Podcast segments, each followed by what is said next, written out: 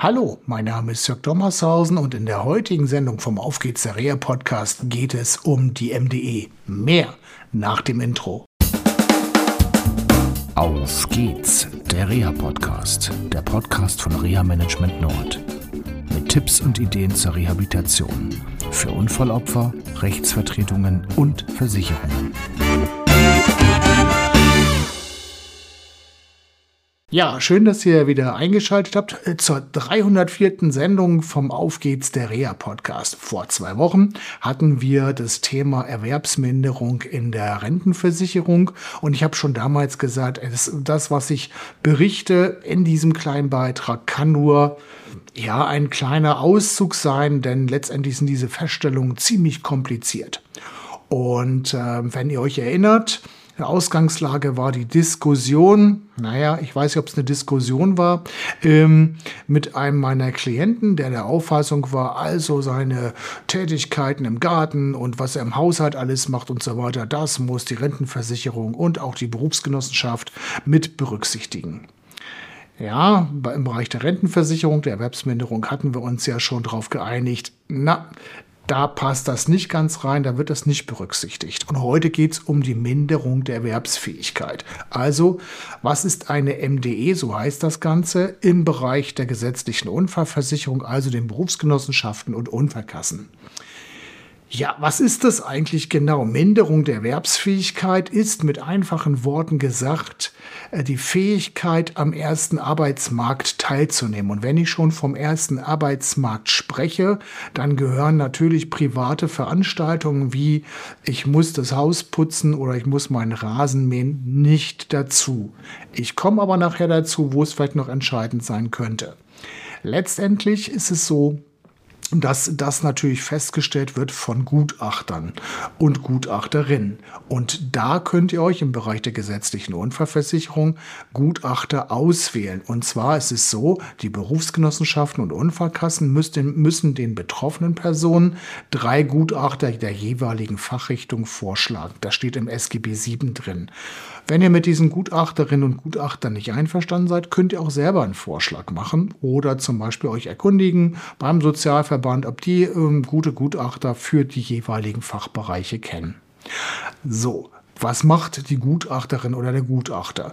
Die machen im Prinzip, und das ist so ein gewisser Kritikpunkt, eine Funktionsüberprüfung. Das heißt, die messen halt, wie kann ich meine Arme bewegen, meine Schultern bewegen, meine Ellenbogen bewegen, meine Hüften bewegen, meine Knie bewegen. Und stellt euch mal vor, ich habe jemanden mal kennengelernt, es ist schon eine Zeit lang her, Herr Müller. Und Herr Müller hat ein Problem mit seinem Knie. Und zwar hat er dieses Problem eigentlich erstmal gar nicht gehabt. Er war früher auf dem Bau tätig und hatte schon so, als er Anfang 40 war, gemerkt, oh oh, das geht nicht mehr lange gut und hatte sich dann in einer sozialen Einrichtung ja beworben, eine Fortbildung gemacht und hat dann Menschen mit Beeinträchtigung und mit dem Immigrationshintergrund begleitet.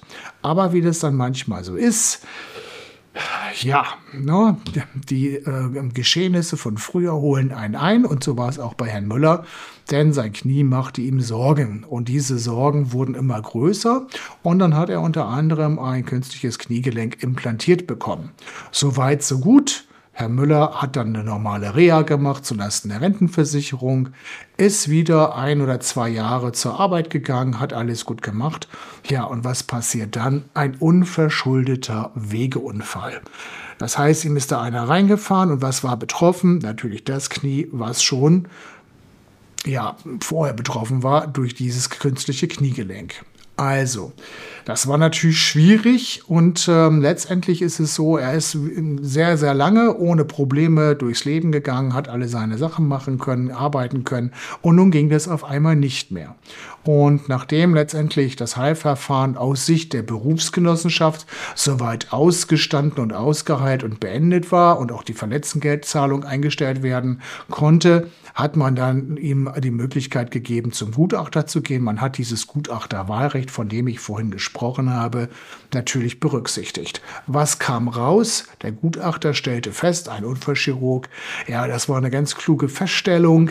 Äh, ja, er hat so ein bisschen Beugedefizit und er hat so ein bisschen Muskelminderung und die Minderung der Erwerbsfähigkeit beträgt unter 10 Prozent oder vom 100, wie man so schön sagt. Im gleichen Gutachten schreibt aber der Gutachter, dass der Betroffene erhebliche Schmerzen hat, nur 250 Meter schmerzfrei gehen kann, dass er nicht auf Leitern arbeiten kann oder auf die besteigen kann, er darf nicht in die Hocke gehen, er darf nicht viele Treppen steigen, das Autofahren ist eingeschränkt aufgrund der Unfallfolgen, also Unfallfolgen, nicht unfallunabhängigen Erkrankung und das ist allerdings alles gar nicht berücksichtigt worden.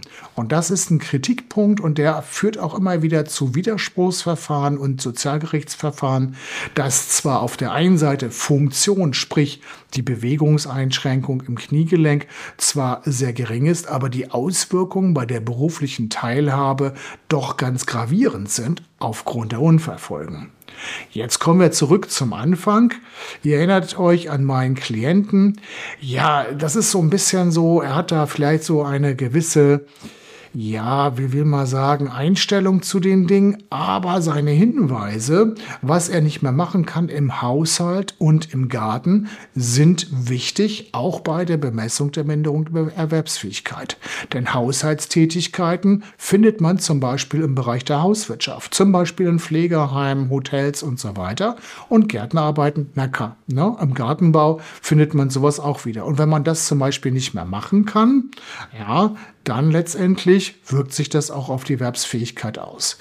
Die Kritik, und das ist auch meine Kritik, und die so ein bisschen auch hingeht Richtung äh, UN-Behindertenrechtskonvention, ist, dass zwar funktionell immer schön gemessen wird, aber es wird nicht festgestellt, wie die tatsächlichen Auswirkungen in der Teilhabe sind.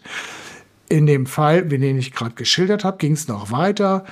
Der Betroffene kann weniger Lasten tragen, was klar ist. Ja, wenn man ein kaputtes Knie hat, hat man Probleme mit der Koordination. Wie gesagt, viele Dinge sind eben praktisch verschränkt und dann mit einer MDE von unter 10 Prozent zu kommen, ja, ist schwierig. Also das muss man einfach mal so dazu sagen. Schnitt. Weiter also, wenn ihr in so einer Situation seid, wo zwar die Messergebnisse auf diesem Messblatt und lasst euch da auf jeden Fall das Gutachten zukommen, wenn die letztendlich ähm, zwar gering sind, aber die Auswirkungen doch gravierend sind, holt euch rechtlichen Rat. Wenn ihr so einen ja, Bescheid bekommt, Ablehnung einer versicherten Rente oder eine Versichertenrente wird gewährt, aber mit einer Minderung der Erwerbsfähigkeit, die muss mindestens 20 Prozent betragen. Und ihr meint, das ist zu wenig, Widerspruch erheben, denn vier Wochen Widerspruchsfrist, die gehen sehr schnell um. Also es ist ganz wichtig, dass er da die Widerspruchsfrist beachtet. Und den könnt ihr dem Grunde nach praktisch erstmal einlegen, euch die Unterlagen zukommen lassen und dann rechtlichen Rat bei entsprechenden Stellen einholen und dann schauen, macht das Sinn oder nicht Sinn, das Widerspruchsverfahren weiterzuführen. Das ist der eine Punkt. So, und wie ist das? Also eine Rente gibt es bei den Berufsgenossenschaften ab einer MDE von 20. Okay, wie ist das aber, wenn ich einen Arbeitsunfall A habe mit 10% und einen zweiten Arbeitsunfall, zum Beispiel mit 20% oder zweimal mit 10%? dann ist auch, und das habe ich in dem Artikel auch kurz beschrieben, gelten die gleichen Voraussetzungen. Dann sind 10% und 10% macht 20%. Sprich, aus jedem einzelnen Unfall muss dann eine Versichertenrente gezahlt werden. Und das kann zum Beispiel so sein, dass man natürlich vielleicht auch mal ja das Gewerbe wechselt. Also man ist zum Beispiel einmal im Gesundheitsdienst tätig und einmal in der Nahrungsmittelbranche. Dann hat man zwei verschiedene Berufsgenossenschaften, die jeweils einzeln ihre Rente von 10% zahlen müssen. Mehr Informationen gibt es, wie gesagt, in meinem Artikel, den ihr findet bei mir auf der Homepage zur Sendung 304. Und ähm, das soll es jetzt erstmal gewesen sein zur Minderung der Erwerbsfähigkeit. Grob gesagt, ganz einfach. Es geht um die Tätigkeiten auf dem ersten Arbeitsmarkt. Ja, private Tätigkeiten wie Haushalt und Gartenarbeit zählen nicht dazu, aber sind ein wichtiger Hinweis, wo man am Arbeitsmarkt nicht teilhaben kann. Wie gesagt, das war's von mir. Ich wünsche euch noch eine schöne Zeit und in zwei Wochen machen wir einen kurzen Ausflug in die, ja, in die Geschichte des Grades der Behinderung, GDB.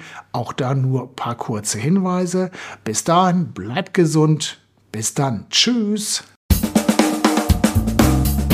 Das war eine Folge von Auf geht's, der Reha-Podcast, eine Produktion von Reha Management Nord.